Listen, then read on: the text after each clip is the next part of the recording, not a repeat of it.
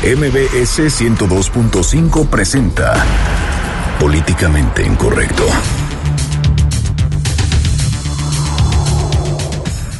Con 22 recomendaciones y la ratificación de sus críticas al Estado mexicano, el grupo interdisciplinario de expertos independientes presentó su último informe sobre el caso Ayotzinapa y lejos de esclarecer los hechos, nos dejan más dudas que respuestas. El gobierno de México les agradeció y señaló que el caso no se cerrará hasta encontrar al último responsable.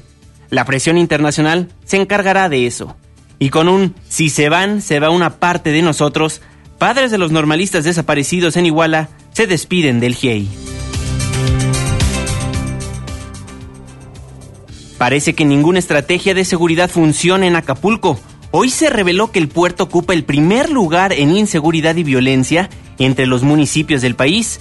Hace unos días el gobierno de Estados Unidos alertó a sus connacionales no viajar a Acapulco. ¿Existirán las condiciones para realizar el tianguis turístico el próximo año? Platicaremos con el presidente del Consejo Ciudadano para la Seguridad Pública y la Justicia Penal, José Antonio Ortega, sobre el ranking de violencia en los municipios 2015. También platicaremos con el presidente de la Federación Estatal de las Cámaras de Comercio del Estado de Guerrero. En Twitter con el hashtag políticamente incorrecto y en mi cuenta personal arroba Juanma Pregunta estaremos al pendiente de todos sus comentarios. Y en estos momentos lanzamos la pregunta de esta noche. ¿Iría de vacaciones a Acapulco?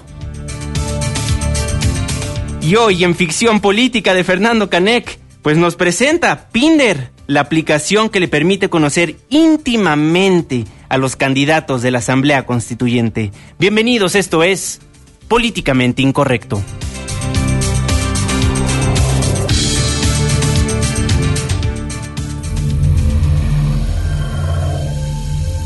Estás a punto de entrar a una zona de polémica y controversia. Una zona de discusiones álgidas y análisis mordaz. Estás entrando al terreno de políticamente incorrecto. Entra bajo tu propio riesgo.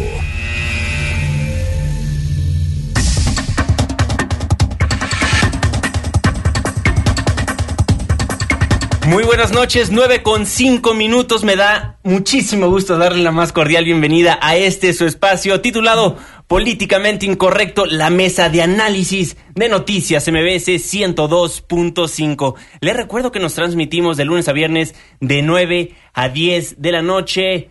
Irving Pineda, muy buenas noches. Muy buenas noches, Juan Mafer, Ana, y ya tenemos el top 10 pues sí, de los alcaldes inútiles, porque vamos a darnos cuenta por qué nos sirven esos alcaldes. Y además, pues, ¿qué constituyente estará de moda? Esa es una muy buena pregunta. Exactamente. Ana Ramírez, muy buenas noches. Buenas noches, Juanma. Buenas noches a todos los que nos acompañan en este programa en vivo y a través de la webcam también. Esperamos hoy todos sus comentarios en esta noche que el gran tema sigue siendo la inseguridad y la violencia. Así es. Muy buenas noches, don Fernando Canek. Sí, es que ya, ya di el viejazo hoy, por eso me dijo don Fernando. Pues yo nada más adelantarles el vaticinio de la semana, porque como hoy fue Super Tuesday en Estados Unidos, veo que ya nos va a cargar el payaso con Donald Trump como el candidato. Entonces, nada más es para darles el panorama bonito del futuro cercano que nos espera. Donald Trump arrasa en este super martes, arrasa y también Hillary Clinton pues va ganando en Pensilvania, Delaware y Maryland. Sí, ahí los liberales me quedaron mal, me quedaron muy mal. Oigan, ya está boconeando, ¿no? ya está boconeando, lo estamos viendo en las pantallas, boconeando, como siempre. Oigan, pues hoy se dio a conocer pues sí, como bien lo mencionabas, Irving, el ranking de violencia en los municipios 2015, pues un hecho pues trágico, ¿no? Porque nos da a conocer qué municipios realmente no están funcionando en nuestro país. Lamentablemente, Acapulco encabeza la lista nuevamente. Creo que sí es un ejercicio que hace el Consejo Ciudadano para la Seguridad Pública que encabeza José Antonio Ortega. Hay que decirlo, parte de esta metodología se basa en las cifras de averiguaciones previas que fueron iniciadas en 2015 por los ministerios públicos del Fuero Común. Y bueno, obviamente, pues habla de los delitos dolosos. Es como más o menos se desarrolla esta metodología. Fue presentada en la Universidad La Salle. Por la mañana estuvo ahí don José Antonio Ortega. Y bueno, la novedad, pues es que son los mismos omisos de siempre, ¿no? Acapulco Morelos, eh, los donde siempre hay nota y donde siempre le, le platicamos, pues son los mismos, ¿no? Los sospechosos de siempre. Los sospechosos de siempre. Y la verdad es que todo esto, y es bien interesante, porque ustedes verán cómo siempre nos andan ahí prometiendo de que la delincuencia va a la baja y siempre como que los gobiernos acostumbran, pues con las cifras que tienen, a hacer como caritas felices, ¿no? Y entonces este estudio que hace el Consejo eh, que encabeza José Antonio Ortega se basan en el Sistema Nacional de Seguridad Pública, que son cifras oficiales. Con las cifras oficiales, pues se arma este top ten. Claro, es lamentable saber cuántos municipios, en cuántos municipios hay violencia. En 20 municipios son los que nos presentan pues el mayor índice de violencia. Ya le estaremos preguntando a José Antonio Ortega, presidente del Consejo Ciudadano para la Seguridad Pública y la Justicia Penal, pues acerca de los principales hallazgos. Don José Antonio, muy buenas noches, ¿cómo está? Bien, gracias, buenas noches. Pues nos dio a conocer el día de hoy el Consejo Ciudadano para la Seguridad Pública y la Justicia Penal que encabeza usted pues el ranking de violencia en, en los municipios en este 2015. ¿Cuáles son los principales hallazgos del estudio? Bueno, yo primero quisiera hablar de en qué consiste el estudio. De acuerdo, perfecto. Esto, este estudio sobre la violencia en los municipios lo venimos realizando desde 2012 y abarca seis delitos con cifras oficiales que recabamos del Sistema Nacional de Seguridad Pública y que proporcionan las procuradurías o fiscalías respecto de las averiguaciones previas o ahora carpetas de investigación. Los delitos son homicidio doloso, secuestro, robo con violencia, violación, extorsión y lesiones dolosas. Y hacemos una valoración. Lo que encontramos en este estudio respecto de los municipios con más de 100 mil habitantes, que son 229, fue que eh, midiendo estos seis delitos, Acapulco, Guerrero, resultó ser el municipio con mayor violencia en el país. En segundo lugar, Chilpancingo, también Guerrero, y tercero, Cuernavaca. Todos los 229 municipios los vamos enumerando en listas y el número uno es el que resulta el más violento y así lo vamos haciendo con cada uno de los delitos. Correcto. Nuestra metodología y el estudio completo lo pueden ustedes bajar en nuestra página que es www.seguridadjusticiaypaz.org.mx. Perdón, me decías. Sí, los principales hallazgos del estudio de 2015, pues ya nos los mencionaba un poquito. ¿Hubo estados que mejoraron, don José? Bueno, sí. Este, nosotros eh, en el propio boletín estamos hablando que de las de los 20 municipios eh, eh, con mayor violencia hay siete que salieron y que estuvieron en el 2014 y es evidente que pasaron a otro de los lugares este más abajo en, en este estudio. Mira, estoy precisamente buscando para decirte cuáles son esos siete municipios que salieron. Este, mira, estamos hablando de que Mexicali, Baja California, Hidalgo del Parral, Chihuahua, Cuautitlán Izcalli, Estado de México, Naucalpan de Juárez, Estado de México, Texcoco, Estado de México, Oaxaca, Oaxaca y el fuerte eh, Sinaloa. Estos eh, municipios ya no figuraron en el 2015 y entraron otros como son La Paz, Baja California Sur, Chilapa de Álvarez Guerrero, Zumpango, Estado de México, Temisco, Morelos, Cunduacán, Tabasco y Zacatecas, Zacatecas. Don José Antonio, lo saluda Irving Pineda. Oiga, a ver, Acapulco ocupa el primer lugar de este top ten que nos presentaba. Después de Acapulco, ¿quién sigue? Después de Acapulco sigue Chilpancingo, Guerrero. Ok, después de ahí, ¿quién sigue? Cuernavaca. Luego sigue Juchitán, Oaxaca. Uy. En quinto lugar, Iguala, Guerrero. En sexto, Yautepec, Morelos. En séptimo, Playas de Rosarito, Baja California. En octavo, Cuautla, Morelos. En noveno, Ecatepec, Estado de México. En décimo, Culiacán, Sinaloa. En onceavo, Cuauhtémoc, la delegación Cuauhtémoc de la Ciudad de México. En el lugar 12, Tijuana, Baja California. En el lugar 13, Centro Tabasco. 14, Chilapa, Guerrero. 15, La Paz, Baja California. 16, Zacatecas, Zacatecas. 17, Tlalnepantla, Estado de México. 18, Cunduacán, Tabasco. 19, Zumpango, Estado de México. 20, Temisco, Morelos. A ver, Ya. déjeme ir al tema de Iguala. ¿En Iguala eh, bajó? ¿Ahora está más abajo de esta lista? No, bueno. Co- en Iguala- comparación con 2015. 14. No, este es 2015. Este es 2015, en comparación con 2014, tenía toda la razón. Sí, no tengo ahorita el lugar que ocupó Iguala, no traigo el, el estudio de 2014, pero te ofrezco verlo y si quieres mañana hablamos para decirte específicamente de Iguala si bajó o, o- o subió. De acuerdo. Lo que sí te digo es, por ejemplo, en homicidios, que también los voy numerando, Sí. Acapulco ocupa la primera posición con una tasa de 104 por cada 100 mil habitantes. Uf. Chilpancingo la segunda con una tasa de 78 e Iguala la tercera con una tasa de 68.95 por cada 100 mil habitantes. Estamos platicando con José Antonio Ortega, presidente del Consejo Ciudadano para la Seguridad Pública y la Justicia Penal. Don José, pues de los 20 municipios con mayor índice de violencia, pues cuatro corresponden al estado de Guerrero. ¿Qué decirle al gobernador, don José?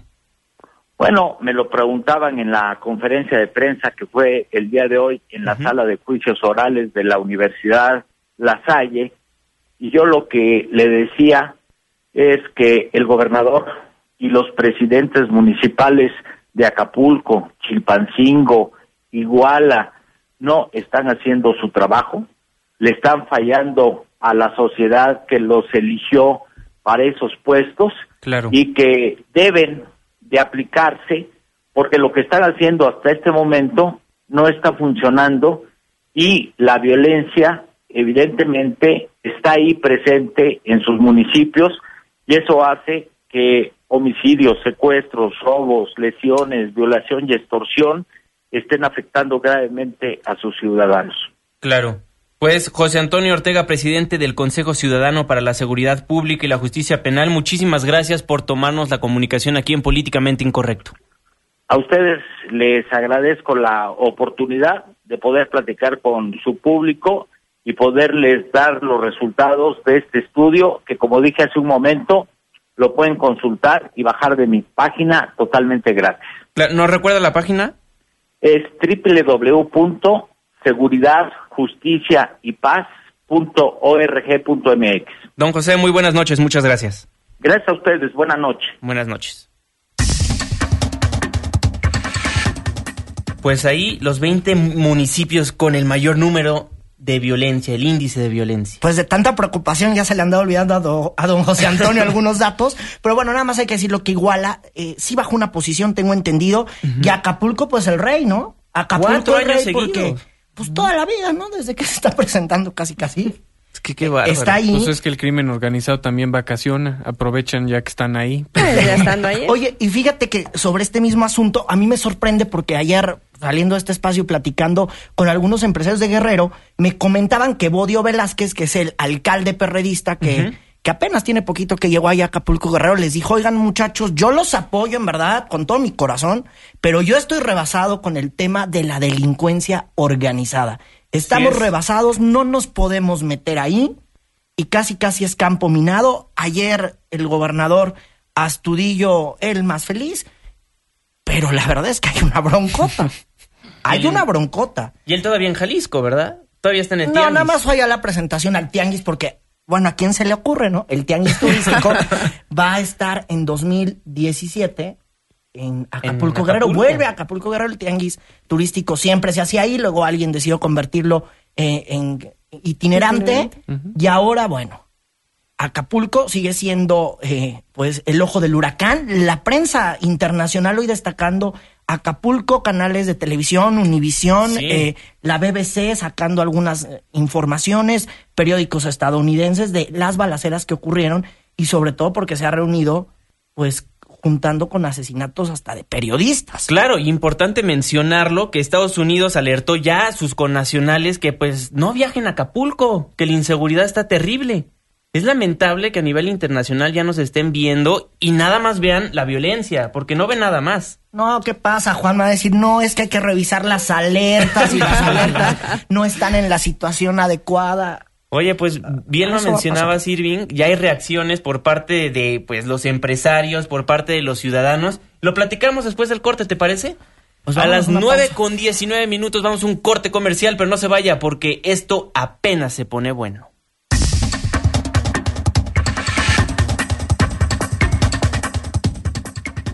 Opiniones controvertidas. Discusiones acaloradas.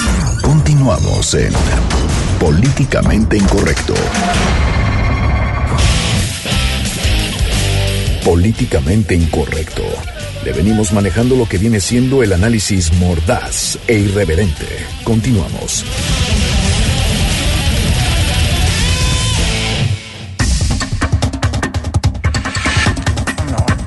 9 con 22 minutos, estamos de vuelta en su programa Políticamente Incorrecto a través de Noticias MBS 102.5. Por favor, debata con nosotros, háganos llegar todas sus opiniones a través de nuestras cuentas de Twitter, arroba Juanma Pregunta. Arroba Irving Pineda. Arroba Ana Ravale. Arroba Fernando Canec. O utilizando el hashtag Políticamente Incorrecto, los teléfonos siempre abiertos 5166 1025. Pues ya lo comentábamos antes del corte comercial Lamentable, pero el bello puerto de Acapulco, pues, eh, ocupó el primer lugar en inseguridad y violencia por cuarto año consecutivo. Por cuarto año consecutivo es una lástima, ya la gente en Acapulco tiene miedo. Al quinto año se lleva un premio, ¿no? Híjole. porque digo, ya que tenga algo de... ¿El premio al Estado fallido? ¿Qué onda? No, y son cuatro municipios, ni siquiera es que digamos que solo sea Acapulco el que está, bueno, ahí como que fallando en la estadística o saliéndose de, de la situación. Oigan, y justo fuimos a preguntarle, después de conocer este estudio, a la gente de Acapulco Guerrero, pues ellos qué opinan de la violencia y cómo se sienten. Vamos a escuchar parte de lo que nos contestaron. Crea un ambiente de pánico todos los mensajes que llegan, pero pues hay que mantener la calma. Y, y sientes eso que, que, puede pasar y imagínate, pues, pues te da pavor todo lo que, lo que dicen que pueden hacer. Pues efectivamente da pavor. Pues muy felices no están, ¿no? Básicamente. Aterrados y además, ¿qué haces cuando el gobierno se confiesa impotente? ¿No? Ya, ya no pueden interceder por ti como ciudadano. ¿Qué sigue? Pero no se confiesan. Realmente, cuando tú escuchas las declaraciones, es un maquilladita de datos, es no es lo que está pasando. La culpa la tienen las redes sociales por estar informando de más y causar pánico en, en la sociedad. Estamos viendo que no se están haciendo realmente responsables y lo que pasa generalmente es que se están echando la, la bolita entre las autoridades que deberían estar atendiendo el tema. Que Oigan, ¿y saben también qué preocupó en este tema? El asesinato del mesero, que no lo hemos tocado mucho. Claro. Pero en este pues enfrentamiento, al parecer una bala perdida, y es la información que, que tenemos, se mató a un mesero y de ahí ha habido muchísima preocupación. Ahora, este día todavía continuaron algunas cadenas de mensajes que llegaban al celular de que había balaceras y que había cosas de inseguridad. Entonces, eh, está llamando mucho la atención el tema de esta psicosis que está pasando. Obviamente, el, el gobierno dice, hay que decir que esto es falso. Sí, claro, es falso pero no deja de generar psicosis. Ahora, hay 1500, esta, este día fueron desplegados casi 1500 elementos de la gendarmería. Solamente 1500 de la gendarmería que están custodiando Acapulco apoyados de los militares. Pero, por ejemplo, también eh, varias de las declaraciones que hemos escuchado hoy es que Acapulco está en paz. Hoy por lo pronto no se han reportado balaceras ni nada por el estilo, pero el puerto, lo que nos comentaban es que seguía vacío. La verdad es que no ha podido eh, ser normal o normal como era hace una semana. Ojo, vivían con miedo, pero con tantito menos. De hecho, algunos negocios hoy no abrieron. Marisquerías, eh, barecitos. Restaurantes, comercios, pues ya el temor en, en la ciudadanía, en los empresarios. Realmente Acapulco vive del turismo. Claro. Vive del turismo y si cierran los empresarios, en muy poquito tiempo van a quebrar. Sin el gobierno no se mete a, a salvaguardar a, a, la ciudadanía. ¿Y ahora qué vas a hacer con toda la gente que se va a quedar en el desempleo? ¿Van a sumarse a la, a la nómina de la delincuencia organizada? Yo nada más pregunto. Claro. ¿Qué es lo que van a hacer? Porque dicen, estamos haciendo el plan y el rollo y todo. ¿Qué plan están haciendo? Es necesario que nos detallen, que nos informen en qué consiste este plan para recuperar la paz, aunque suene spot del gobierno federal. o sea, ¿qué van a hacer para recuperar la paz? Se habían hecho algunas cosas, no sé, como las glorias del deporte y todo eso, para bajar el clima. Ya había bajado, pero hubo cambio de gobierno y comenzó. Y, y también aquí está una de las averiguaciones previas que están ya indagando las autoridades federales es del surgimiento de, un tercer, de una tercera banda rival de la delincuencia organizada que está operando en Acapulco. Entonces lo que nos faltaba, ahora se dividieron y tenemos a uno más. Claro. Oye, ¿te parece si le preguntamos al presidente de la Federación Estatal de las Cámaras de Comercio del Estado de Guerrero, Alejandro Martínez Sidney, pues cómo se vive todo esto desde el eh, aspecto empresarial? Don Alejandro, muy buenas noches, ¿cómo está? Muy buenas noches, saludo a todo tu auditorio, a todo tu equipo técnico que hace posible que todos estemos aquí. Muchísimas gracias, don Alejandro. Pues para preguntarle, ¿hay miedo entre los comerciantes en el estado de Guerrero? Pues no nos queda más remedio que tenerlo. Eh, había habido mensajes que nos tuvieron en la zozobra casi una semana, advirtiendo de que estos acontecimientos iban a suceder la verdad, nosotros como somos emprendedores y tenemos que estar siempre atendiendo a los turistas, a los acapulqueños, pues le dimos para adelante.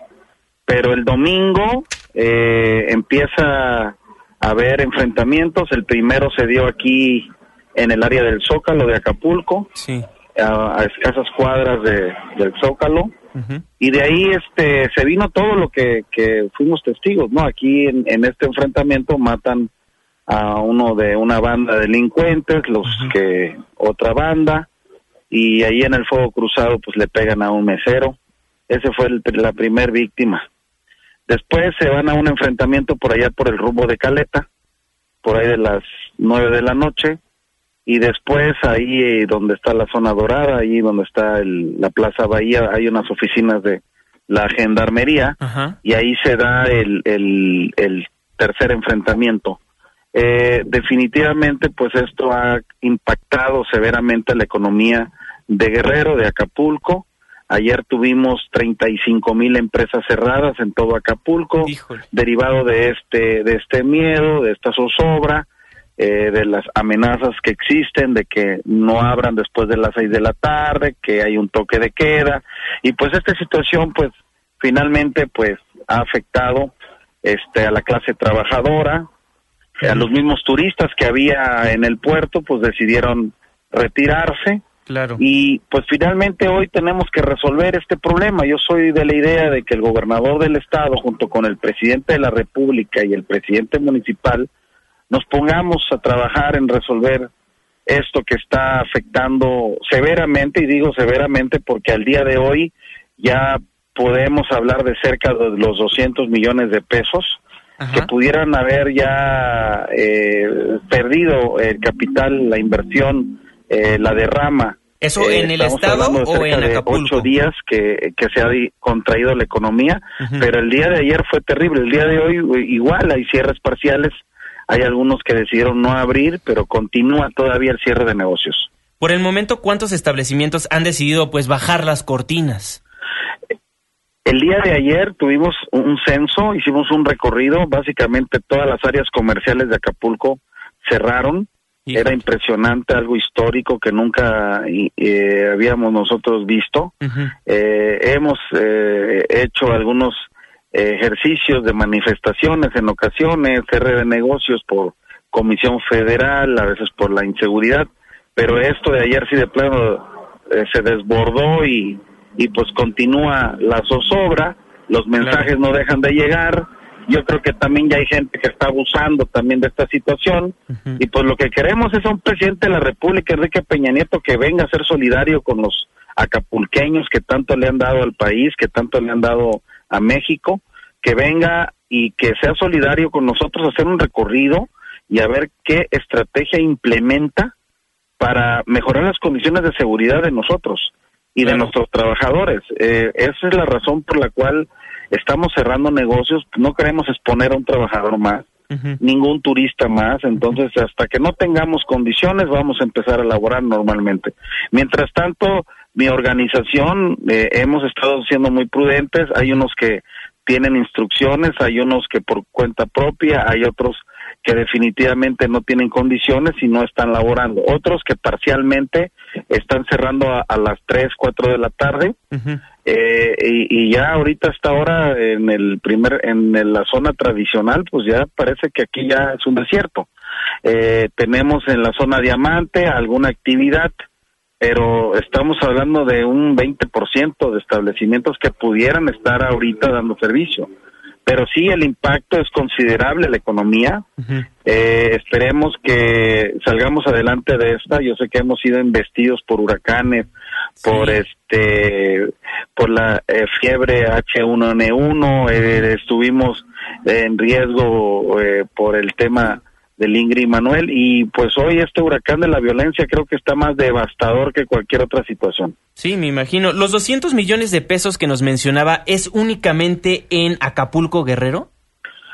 Eh, estamos hablando que esta situación sería en el Triángulo del Sol. De acuerdo. Eh, Tasco, Cihuatanejo y Acapulco. De acuerdo. Esto porque de igual manera eh, esto está en todo el estado. Esta situación de los mensajitos por WhatsApp creo que eh, nada más le han cambiado nombres a, los lugares, le han cambiado este, ubicaciones, pero han permeado por todo el estado y, como se dio este enfrentamiento, pues ahora sí todos nos la creímos y ahora sí estamos con mucho cuidado porque pues no queremos tener pérdidas ya que lamentar, estamos haciendo la verdad un llamado este al presidente de la República, espero que a través de tu programa se pueda dar cuenta él de la desesperación que tenemos de no poder trabajar al 100%. Tenemos encima eh, los pagos de Comisión Federal de Electricidad, del agua, de las rentas, de los impuestos, de las nóminas, de los inventarios y estaba complicado, la verdad, este, sacar el barco.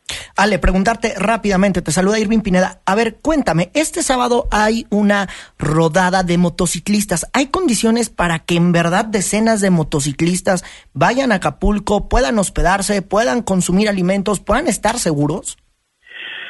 Pues eso va a depender del gobierno. Nosotros en determinado momento, si nos dan condiciones para atenderlos, estamos dispuestos. la hospedería está al 100%, los restaurantes, los bares, las discotecas, están como ustedes los conocen, o sea, toda la gente nos conoce nuestra manera de atender y de servir a todo el turismo nacional e internacional, que pues de eso vivimos y de eso estamos listos y dispuestos para atenderlos qué más quisiera yo que pudiéramos eh, hoy estarlo recibiendo, pero yo espero que el presidente nos dé un comunicado, nos dé garantías y sobre todo emprenda un operativo ya dirigido a, a todas estas personas que han estado haciéndole tanto daño a Acapulco. Bueno, pues Alejandro Martínez, presidente de la Federación Estatal de las Cámaras de Comercio del Estado de Guerrero, muchísimas gracias por tomarnos la comunicación aquí en Políticamente Incorrecto y pues definitivamente los micrófonos siempre abiertos para usted.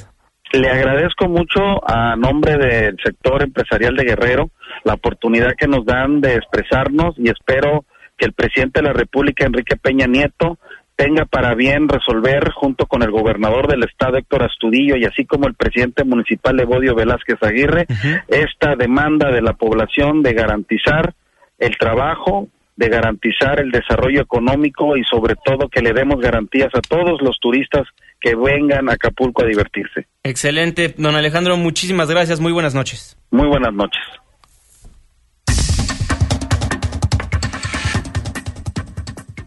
Híjole, fuerte lo que nos dice don Alejandro Martínez, 35 mil empresas cerradas. Sí, 200 millones de pesos perdidos, Híjole. Pero bueno, sobre este asunto habló el gobernador, él un poco más relajado, o intentando relajar la situación, y pues él prometió que habrá mayor seguridad en Acapulco Guerrero. Vamos a escucharlo. De que estamos frente a una delincuencia que está decidida a todo en Acapulco. Y si ellos están decididos a todos, nosotros también estamos decididos a enfrentarlos con toda la determinación en coordinación con el gobierno. Pues respuesta institucional, ¿no? ¿Qué más se puede esperar? Pero ¿quieres escuchar una respuesta más institucional? A ver. Astudillo le pidió a los reporteros que le ayuden a volver a la normalidad al bello puerto. Que nos ayuden a volver a la normalidad. Hay normalidad. Yo les pido que nos ayuden a volver a la normalidad, que la gente vuelva a clases. El transporte está funcionando con normalidad. Bueno. Pues todo está normal ahí en Acapulco. Ah, es que era cuestión de comunicación, es que los medios son los que están difundiendo la situación de inseguridad, nada más con que le paren, entonces ya va a cambiar la cosa.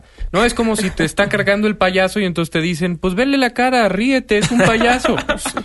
Hay que volver a pasar las películas de Acapulco y las canciones donde todo es tranquilo y ya se baja la situación. Oye, no, qué peligroso lo que nos estaba este, contando sobre los comercios. ¿Cuántos cerraron estos días simplemente por, por la balacera? Y digo simplemente porque hay tantos otros factores de violencia que han hecho que otros negocios se, se hayan cerrado en los últimos meses. O sea, no es no solo es el tema de la balacera. Yo creo que si el gobernador dice, bueno, es que pues fue una cosa que se nos salió de las manos la comunicación, insisto con el tema de las redes sociales, estamos pecando de miopía aquí, que no queremos ver la, la, situación tan compleja que se está desarrollando en todo el estado, no solo en Acapulco, sino todo el estado. Y la falta de acción de las autoridades, porque prefieren dar estos discursos que son institucionales en vez de tomar acción. O desplegar elementos nada más para hacer como que están cuidando cuando hay mucho de fondo que no se está atendiendo. Claro, yo me quedo con lo que con lo que cerró Alejandro al final del programa, dijo garantizar desarrollo económico, o sea, ellos lo que quieren es chambear y sacar adelante Acapulco.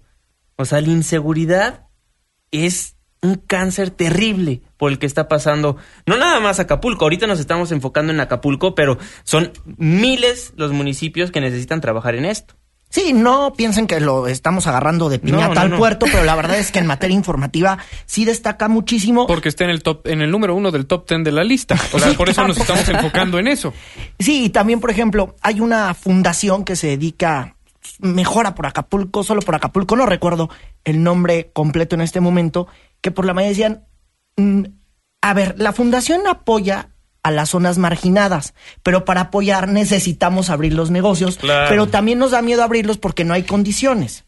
Sí. es lamentable lo que está pasando en, en Acapulco y en general en Guerrero. Recordemos que Francisco Pacheco Beltrán, un corresponsal compañero del periódico El Sol de Acapulco, también era editor del foro de Tasco y corresponsal para diversos medios de comunicación, pues lamentablemente lo, lo balacearon afuera de su domicilio.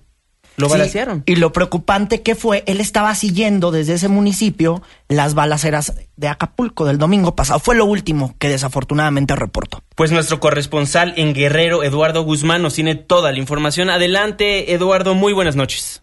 Buenas noches, Juan Manuel. Te informo que eran las 6:30 horas de la mañana del lunes 25 de abril cuando el periodista originario de Tasco Alarcón, Francisco Pacheco Beltrán, de 55 años de edad, fue asesinado a balazos frente a la puerta de su hogar. Tras el lamentable hecho, la Fiscalía General del Estado de Guerrero informó que la Procuraduría General de la República coadyuvará en la investigación del mismo por instrucciones de la propia titular de la institución ministerial, Areli Gómez González. Por su parte, la Sociedad Interamericana de Prensa el Sindicato Nacional de Redactores de la Prensa, el Club de Periodistas de Guerrero y la Comisión Nacional de Derechos Humanos condenaron el asesinato del periodista. Cabe señalar que Guerrero fue la entidad con más agresiones a periodistas en el año 2015. Noche de terror en Acapulco, balaceras, persecuciones, psicosis, sería el último trabajo de Francisco, una crónica donde relató los hechos ocurridos la noche del domingo 24 de abril que se vivió en la zona turística del puerto de Acapulco por las balaceras registradas en varios puntos de la costera Miguel Alemán,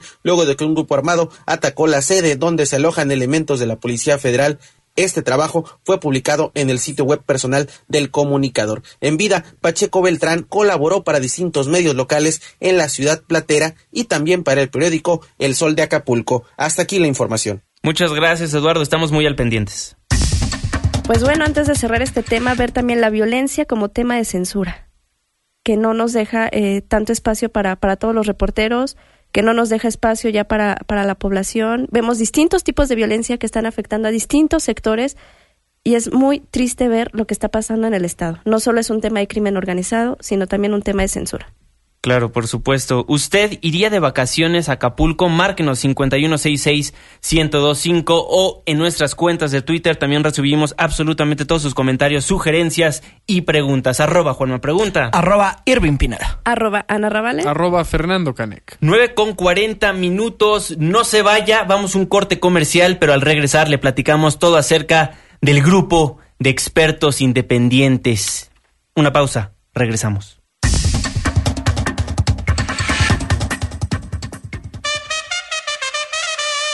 Vamos a poner un amparo a España y regresamos a Políticamente Incorrecto.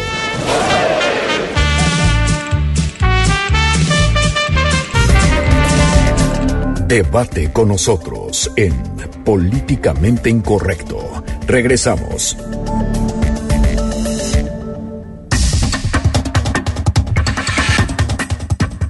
9 con 44 minutos. Muchísimas gracias por seguirnos acompañando en esta mesa de análisis titulada Políticamente Incorrecto a través de Noticias MBS 102.5. Pues ya se lo comentamos antes del corte.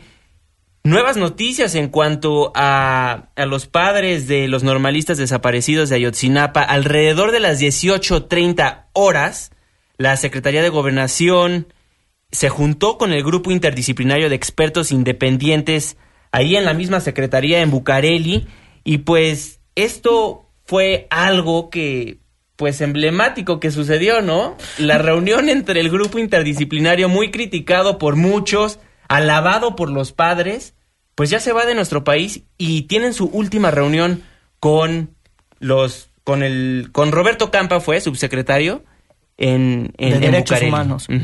Oye, es que no les queda más más que llevarle al gobierno federal las conclusiones y eso fue lo que pasó.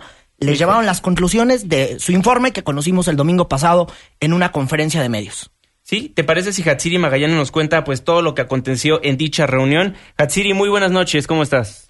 Así es, gracias. Pues lo que necesitan los familiares de los 43 normalistas desaparecidos de Ayotzinapa Guerrero es la verdad, más allá de una reparación del daño, así lo afirmó el grupo interdisciplinario de expertos independientes, el GIEI. Tras concluir la última reunión con el gobierno federal en la Secretaría de Gobernación, Carlos Beristain, representante del grupo interdisciplinario, indicó que lo más importante es la búsqueda de los jóvenes y después contar con una política de atención consistente que respete sus derechos y se base en la atención a sus demandas. Lo que necesitan las víctimas es la verdad.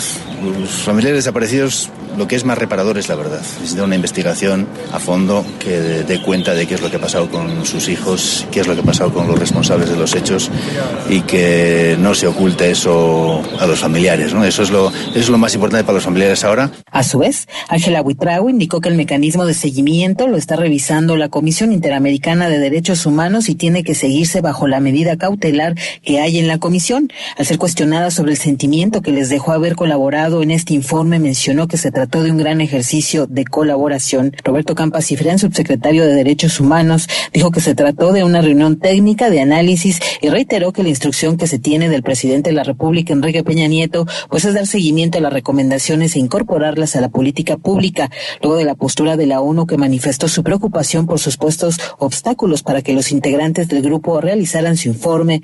Campas Cifrán insistió en que luego de este análisis realizado el día de hoy justamente entre ambas partes, se reconocieron las áreas que hay que atender y que se tiene que corregir en el proceso de investigación. Señaló que una vez que concluya el estudio psicosocial, se podrá avanzar en la atención a las víctimas. Hay un plan eh, que convenimos con el con el GIEI y que hemos también consensado con los representantes eh, y a partir de los criterios que ha sugerido el GIEI eh, seguramente vamos a poder avanzar más rápidamente con los con los familiares eh, se está trabajando ya en el estudio psicosocial. Una de las recomendaciones del GIEI es, una vez que esté listo este estudio, eh, construir esta ruta de atención a partir de los resultados del estudio psicosocial que está en este momento trabajándose con los familiares de.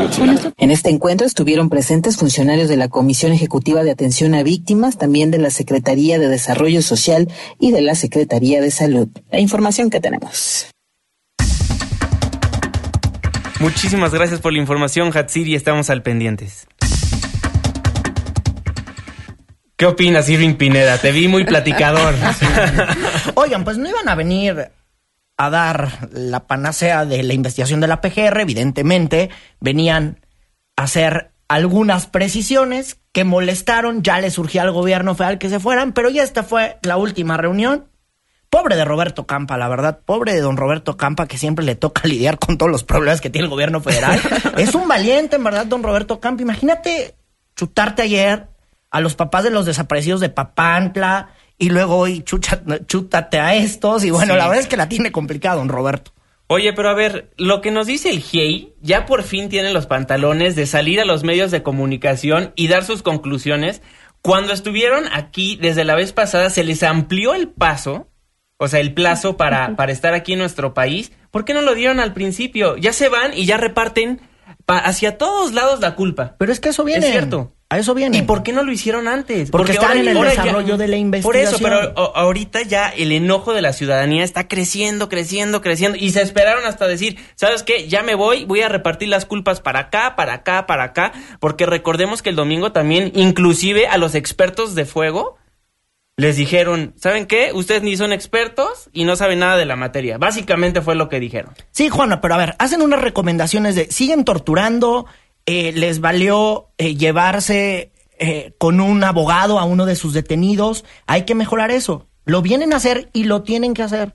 Y más lo que dice la oficina del alto comisionado, ¿no? La oficina del alto comisionado y de la ONU dice, oigan, pues llama al gobierno federal a que atiendan parte de estas recomendaciones. A eso venían, no venían alzar ni a ponerle brillo al informe de la PGR. Yo coincido mucho con, con Irving, yo sí creo que las conclusiones van al final y este es el final y qué final tan triste tuvo él, el hate tanto por su desempeño como por los resultados de la investigación. Estábamos hablando muchas, bueno, hemos estado hablando muchas veces sobre, bueno, ¿y qué vinieron a hacer aparte de al final repartir culpas? O sea, realmente cuáles fueron los, los avances o las cosas nuevas o buenas.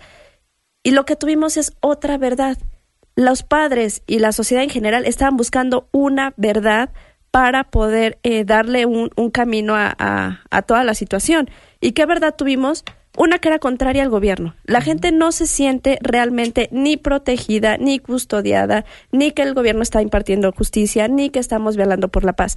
Entonces, viene alguien más que te dice que lo que estaban haciendo ellos no es lo correcto o no eran buenas investigaciones o estábamos destapando cloacas para ver qué, qué, tan mal estaban las autoridades la gente obviamente lo va a aceptar y yo creo que, eh, digo, lo va a aceptar de una buena manera y se van a sentir reconfortados. Yo creo que eso es parte del gran trabajo que hizo el GIEI, o sea, darle un poco de respaldo a toda la gente que se sentía desprotegida y abandonada por el gobierno. Claro, estoy de acuerdo en, en, las conclusiones del GIEI, eso, eso no lo estoy argumentando. Lo que estoy argumentando es que ¿Por qué hasta ahorita?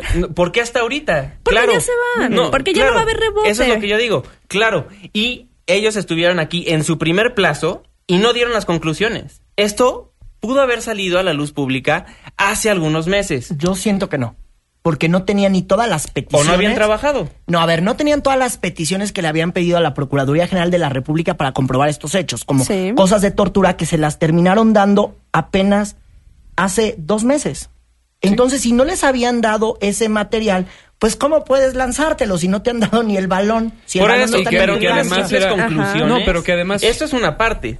Eso es una parte. pero además, el informe está chafa y ya. No, no, pero eso no, nada, eso no es lo que este estoy informe es un es una respuesta a la reiteración de la verdad histórica que nos acaban de dar hace unas semanas. Claro. Exacto. Y es una contrarrespuesta, pues, de alguna manera eh, decir nos vamos y nos vamos inconformes y nos vamos expresando nuestra solidaridad a los padres. Y yo reitero ese mismo punto y además digo, ¿y ahora de dónde o qué grupo nos va a, a llevar sobre la línea de investigación real, la que sí nos convenza. ¿Este tema ya se va a quedar inconcluso para siempre? Pues Entonces pues estaremos platicando de eso a lo largo de Políticamente Incorrecto en los diferentes programas que vamos a estar teniendo de lunes a viernes de 9 a 10 de la noche. Vámonos un corte comercial, pero no se vaya porque al regresar Fernando Canec nos presenta Pinder, la aplicación que le, eh, le permite conocer íntimamente a los candidatos de la Asamblea Constituyente. Una pausa, regresamos.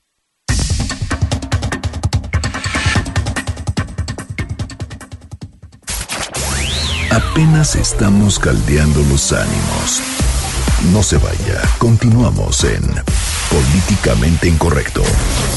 Debate con nosotros, mándanos tu opinión por Twitter con el hashtag Políticamente Incorrecto o a la cuenta arroba. Regresamos. Bueno, pues a raíz de que la aplicación Cubo México, que si usted no la conoce puede descargar el podcast de Preguntas más, Preguntas menos de este sábado pasado con Juan Manuel Jiménez, eh, pues esta aplicación nos provee una mirada directa a los servidores públicos que se están postulando para la Asamblea Constituyente con el objetivo de acercarnos a ellos y darles seguimiento. Pues directamente para la sección de ficción política y sin quererse quedar atrás, la aplicación Tinder, siguiendo este exitosísimo modelo, este pues nos presenta Pinder la aplicación con la que puedes encontrar a tu match ideal en cuestiones políticas, que es exactamente lo mismo que Tinder y Grindr, pero desde un contexto más específico. Pinder, porque si de todos modos nos van a ensartar, por lo menos conozcámonos un poquito.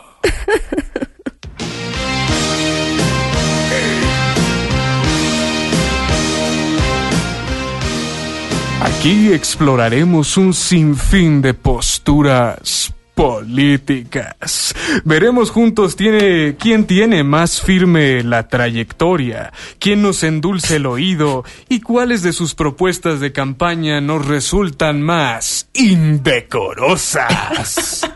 Iniciamos esta pasarela de stripteases políticos con los candidatos del PRD hasta arriba de la lista.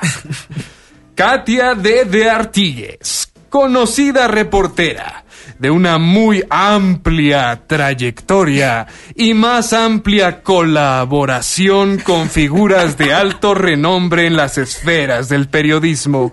Una mujer que se caracteriza por dar la nota y shalala. Y con Katia nos fuimos suavecito porque fue de casa. Aunque está por el PRD, no es militante del partido. Enrique Provencio tiene un currículum inmenso que abarca desde desarrollo sustentable hasta economía, política y gestión pública. Tampoco milita en el PRD y no sabemos si este hecho es pecado o virtud. Del PRI entra a la pista Carlos Humberto Aceves. Es secretario general de la CTM y se teme porque es hombre de temer. El haber sido diputado y senador en más de un par de legislaturas le permitirá demostrarnos en la Asamblea Constituyente que si así como ronca, duerme. Y aunque tenga 75 años de edad, no nos debemos preocupar porque este insigne priista todavía tiene mucho que ofrecer. Irma Cuesarquis. Irma Cuesarquis no se cuece al primer hervor abogada jarocha, que ha sido parte de la más suprema de las Cortes de Justicia de la Nación como ministra supernumeraria. Fungió como secretaria general del CEN del PRI. Fue auxiliar del director general de estudios hacendarios de la Secretaría de Hacienda y Crédito Público. Y miren que trabajar para Hacienda es como tener doctorado honoris causa en proctología. y de las filas del PAN, los clásicos de siempre. Entra a la pista Santiago Krill Miranda. A pesar de haberse echado un churro en sus años mozos, llegó a ser secretario de gobernación para el salvaje de Guanajuato. No le causa resquemor el conflicto de intereses y le gusta prestar porque tuvo una empresa de préstamos. No tiene miedo en dar permisos para juegos de azar. ¡Caliente! Santiago dice que si te pones muy contestón, te va a regular la marcha. Diputado plurinominal para la Asamblea Vigente, Federico Dorin, su reputación lo trasciende. Trae un colmillo que le arrastra y mucha cola que le pisen. Conocemos su fetiche por las ligas al haber hecho públicos los escandalosos videos de René Bejar Ano y Carlos Ahumada. También es conocido por la infame ley Dorin que pretendía regular los derechos de contenidos en el Internet y no tuvo miedo de hacer el oso cuando promoviendo esta ley puso el animal prohibido como imagen de fondo de su cuenta de Twitter. Y a los de los demás partidos pues los vamos a evitar porque en Pinder lo que nos gusta es ostentar talentos no nos gusta andar luciendo miserias. Pinder, donde encuentra usted a los políticos íntimamente.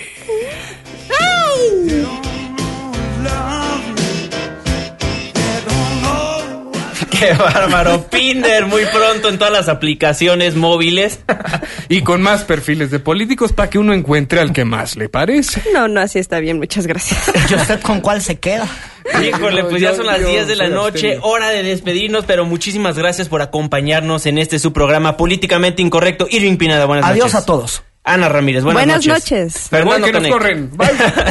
A nombre de todos los que formamos Políticamente Incorrecto, Katia Islas, de hermosa productora y jefa de información de este programa, en los teléfonos estuvo Itzel y en los controles mi queridísimo amigo Mario Ontivero. Se despide de ustedes su servidor y amigo Juan Manuel Jiménez. Muy buenas noches.